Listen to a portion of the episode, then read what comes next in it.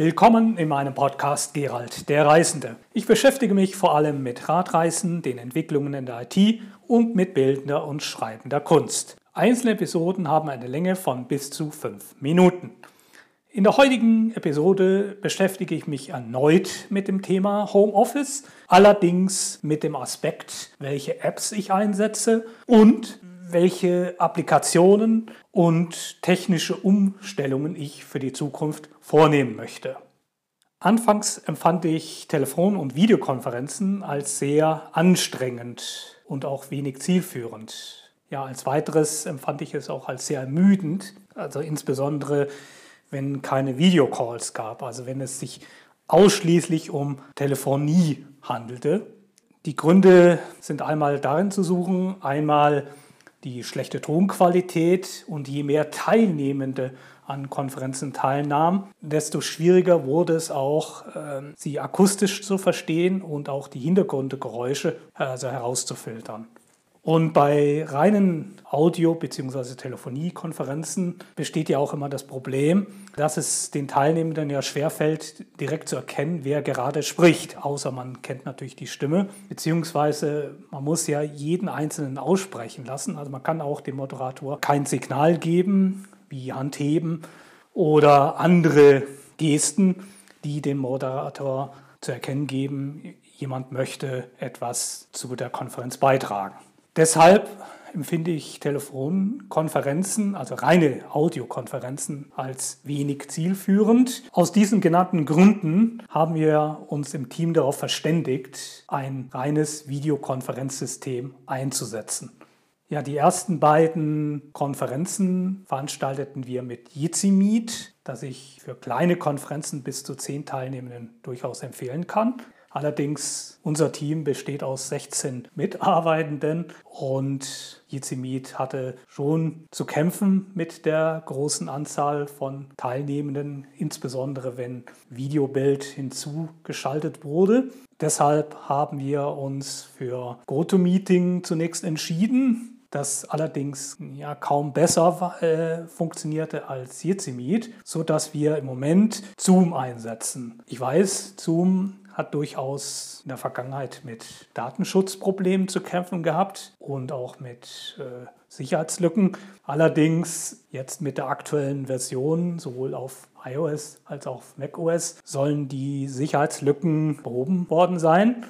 Eine Überlegung besteht darin, statt Zoom Google Meet einzusetzen, das ja im Moment im Rahmen der Corona-Krise auch für normale Google-User kostenlos verfügbar ist.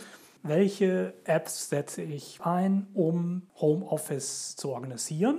Es sind mehrere und zwar für die Zeiterfassung setze ich Töme ein, also T-Y-M-E. Und für die Formulierung von Aufgaben benutze ich die in iOS und macOS integrierte Applikation Erinnerungen. Und um Aufgaben zu priorisieren, setze ich die iOS und macOS App Focus Matrix ein. Und meine Pausen, die halte ich mit der App Focus Time Activity Tracker im Blick. Also die App gibt es für iOS und die arbeitet nach der Promodore-Methode. Wichtige Webseiten als Lesezeichen und als Snippets sowie Notizen speichere ich in Evernote.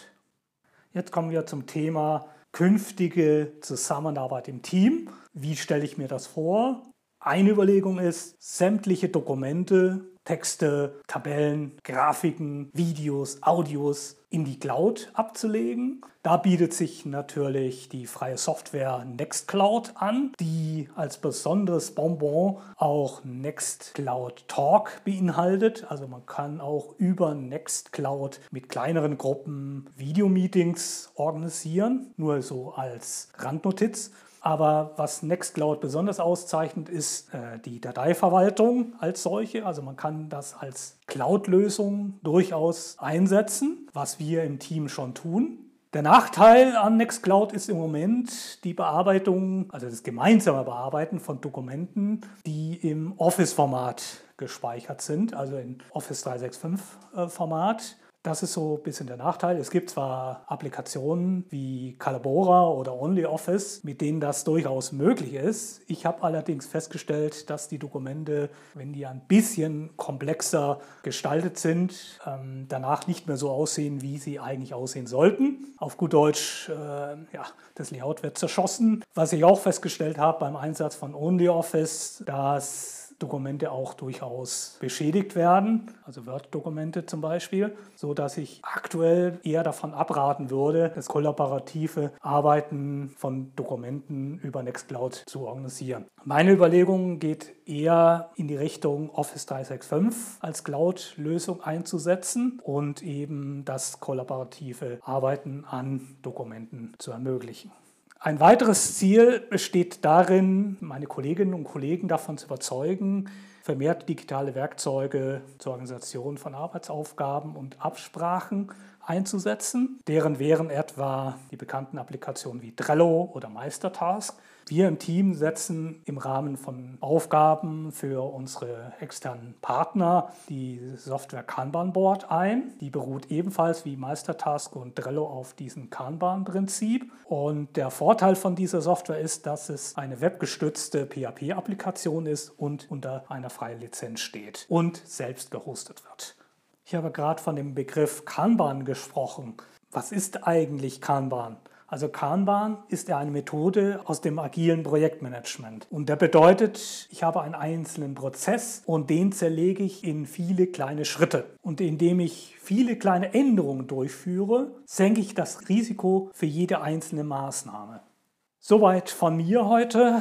Es war eine etwas längere Folge als sonst. Ich wünsche euch viel Kraft und Gesundheit in diesen schweren Zeiten. Bleibt gesund, euer Gerald.